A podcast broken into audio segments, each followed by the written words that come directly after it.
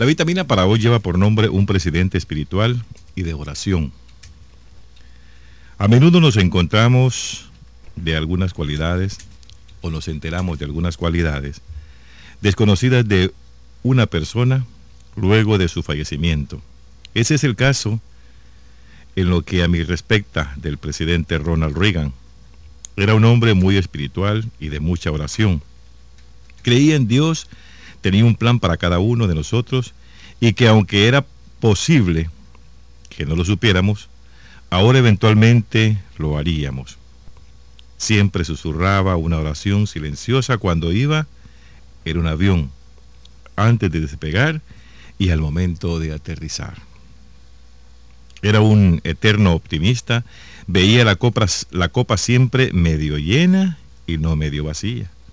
Oraba por sí mismo y por su casi asesino, mientras yacía en la cama del hospital, recuperándose de una herida de bala. Cuando se le diagnosticó el mal de Alzheimer, escribió una carta pública. Pretendo vivir el resto de los años que Dios me conceda en la tierra haciendo las cosas que siempre he hecho. Cuando el Señor me llame a su casa, el día que eso sea, dejaré el más grande amor por este nuestro país y un optimismo eterno por su futuro. Esta es parte de esta vitamina, porque más adelante vamos a hablar de la sugerencia espiritual que nos hace esta, esta reflexión, el pensamiento bíblico y dónde lo puede encontrar usted en un texto de la Biblia. A veces nos imaginamos que hay personas en el mundo con posiciones tan altas, con puestos tan privilegiados, que creemos nosotros que se les olvida orar todos los días. Y a veces es al contrario. A veces esa gente es la que anda más pendiente de Dios porque tiene tantos problemas y como decimos nosotros se mete en tantos rollos que tienen que andar cerca del Señor tomando en cuenta que hay mucha gente que está tras de ellos por algunas disposiciones, por algunas decisiones o por algunos riesgos que se toman en unas naciones tan grandes como los Estados Unidos. Y es que muchos de nosotros, ya quizás a mi edad, recuerdan el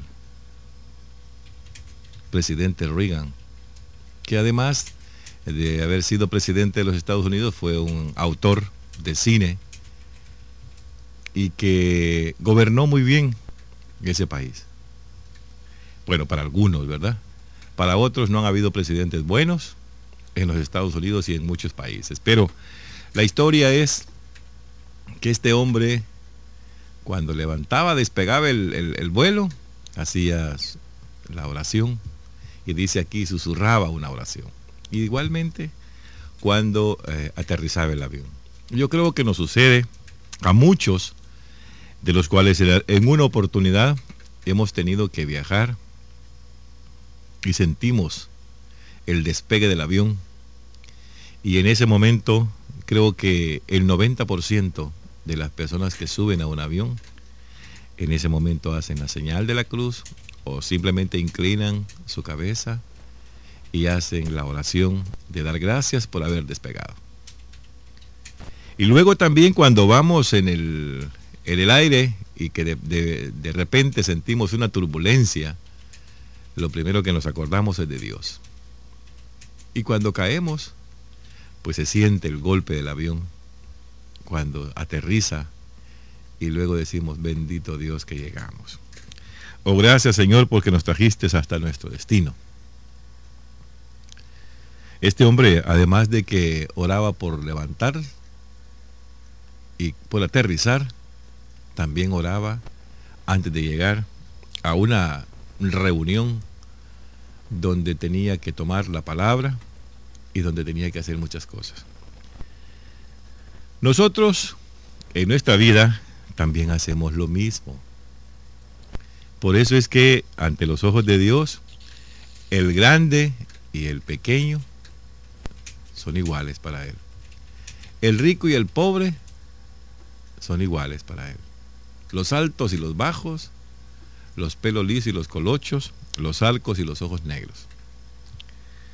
Lo que Él quiere es que hagamos su voluntad, que no nos, no nos desprendamos de Él ni un segundo. Usted va a salir de su casa, haga una pequeña oración. Usted va para su trabajo, sale de su trabajo, ah, lo que haga. Va a dormir, va a almorzar, va a la mesa, donde sea. Acuérdese que nada se mueve si Dios no quiere. Muchos han tenido que despegar de, de un aeropuerto, pero segundos más tarde o minutos más tarde, ese avión se perdió. La tripulación se perdió. A veces, por lo menos en ese momento que vamos despegando, encomendarnos al Señor y poner nuestra vida en las manos de Él, porque en el aire, para abajo nadie se detiene, es muy raro. Dice que todo lo que sube tiene que bajar. Y más cuando este tipo de aparatos arriba sufren alguna falla, vienen hacia abajo con toda la velocidad del mundo. Entonces, no es fácil cuando nos toca que hacer esto. Y usted lo hace. Y usted cuando va a subirse al autobús, digamos al autobús aquí, porque aquí no podemos agarrar avión para San Salvador, ni mucho menos para San Miguel. Pocos los privilegiados que hacen esto. Y se hicieron en algún tiempo, cuando recuerdo, cuando la guerra en El Salvador, habían unos taxis aéreos acá que tronaban más que, que un par de matracas, pero que nos arriesgábamos a subirnos. Y nos íbamos de esa forma. Pues igual, el riesgo lo va a correr usted a pie, en bicicleta, en moto, en vehículo, en autobús, en avión, en tren, donde sea. Si usted se ha fijado, en las noticias dicen, falleció motociclista, falleció ciclista, se estrelló el bus contra otro vehículo, chocaron los trenes, se derribó un avión. Entonces, el que mataron un transeúnte ahí en, en la calle, entonces el peligro y el riesgo lo corremos todos y todos los días. Aún estando en nuestro hogar, nos caemos y de la caída nos morimos. Por eso es interesante de que nosotros, al levantarnos y al acostarnos, le demos gracias a Dios porque nos despertó y porque nos manda a descansar. Y que aún todavía estamos con vida. No sabemos mañana este presidente, Ronald Reagan, hacía lo mismo. Y comenta la historia que él era un tipo demasiado optimista. Veía la copa siempre medio llena y no medio vacía. Oraba por sí mismo y por casi su asesino. Porque este hombre estaba hospitalizado, porque casi lo mata. El hombre que por una u otra razón, le tiró un balazo. Bueno o malo lo que haya hecho, solamente Dios tiene derecho a quitarle la vida a usted. Los que hacemos eso acá en la tierra, pues se paga. Bíblico dice, ¿verdad? Que estarás en la cárcel. Te juzgarán, dice, y pagarás la pena. Entonces, debemos de tener muchísimo cuidado nosotros, ¿verdad? con casi quitarle la vida a alguien, porque unos los dejan inválidos, otros quedan vegetales, muchos sin brazos, sin piernas, sin ojos. Pero recuerde que solamente Dios tiene derecho a hacer esas cosas con nosotros. Pero bien, este, este eh, presidente en ese tiempo, igual que el Papa Juan Pablo II, tuvieron la oportunidad de pedirle al Señor que perdonara a esta persona que los había casi matado. Que estuvieron en el, en el hospital y entraron al hospital en agonía. Entonces, tuvieron esa dicha de decirle al Padre Celestial, Señor, perdónalo, así como le dijo Jesús cuando estaba ya en la cruz, eh, como decimos nosotros en las últimas, diciendo, Señor, perdónalos porque no saben lo que hacen. Y es más, Juan Pablo II fue a visitar a este hombre que lo atacó y fue a hablar con él, fue a platicar con él muy amigablemente. Muchas personas hacen eso, pero eso quizás solamente es el 3%. El 99% andan buscándolos para vengarse de la muerte. Para porque este me la va a pagar. Esto no se queda así. Y ese rencor lo mantenemos con aquellas personas que también nos dañan. Cuando se le diagnosticó el mal del Alzheimer, escribió, dice, una carta pública que decía, pretendo vivir el resto de los años que Dios me conceda en la tierra, haciendo las cosas que siempre he hecho. Eso quiere decir que este hombre va a seguir orando siempre. Si a usted Dios le está dando todavía la oportunidad de estar en la tierra y vivo, y sin problemas, y sin Alzheimer, y sin mayores consecuencias, ¿por qué no lo puede hacer? Si el Señor le da a usted 24 horas en el día, ¿cree usted que puede apartar, como decía una vitamina, 10 minutos de ese segmento? Para poder decirle gracias, Padre, porque hoy me diste la vida. Y gracias porque me mandas a descansar. Cuenta un amigo que decía, decía un, un obispo a la hora de dormir. Los obispos, ustedes saben, usan un anillo que se los ponen ahí, que es el matrimonio con el Señor y es el compromiso más grande que también ellos tienen. Dicen que cuando iba a la cama se quitaba el anillo y le decía, Señor, hasta aquí te veo tus problemas. Déjame descansar, encárgate de ellos de aquí para allá. Hasta mañana en la mañana que los vuelvo a tomar.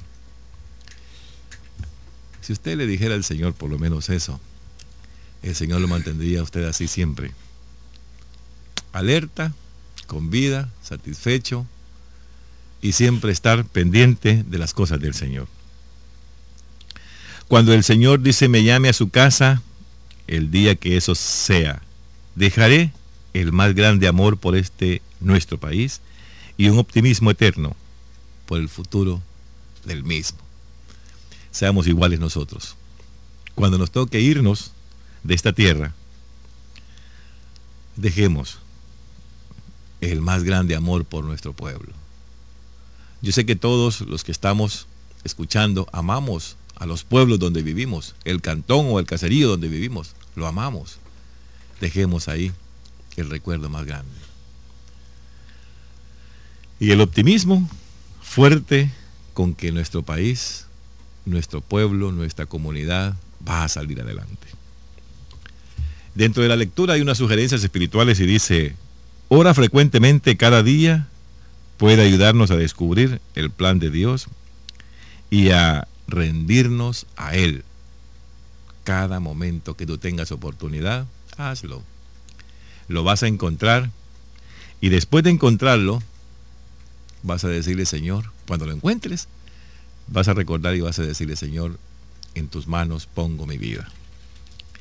Y dentro del pensamiento bíblico dice también, bendito seas tú Dios de misericordia, y bendito sea tu nombre por los siglos, y que todas tus obras te bendigan por siempre. Usted va a encontrar en Tobías 3, una de las buenísimas historias de esto, una de las cosas que habla la Biblia y dice, las oraciones de Sara y Tobía en medio de la adversidad, en medio de aquellos problemas, en medio de la turbulencia, en medio de la zozobra. Léalo, le va a gustar. Y cuando lo lea se va a acordar de este presidente muy espiritual de los Estados Unidos. Esta es la vitamina de hoy. Dios que los bendiga a todos.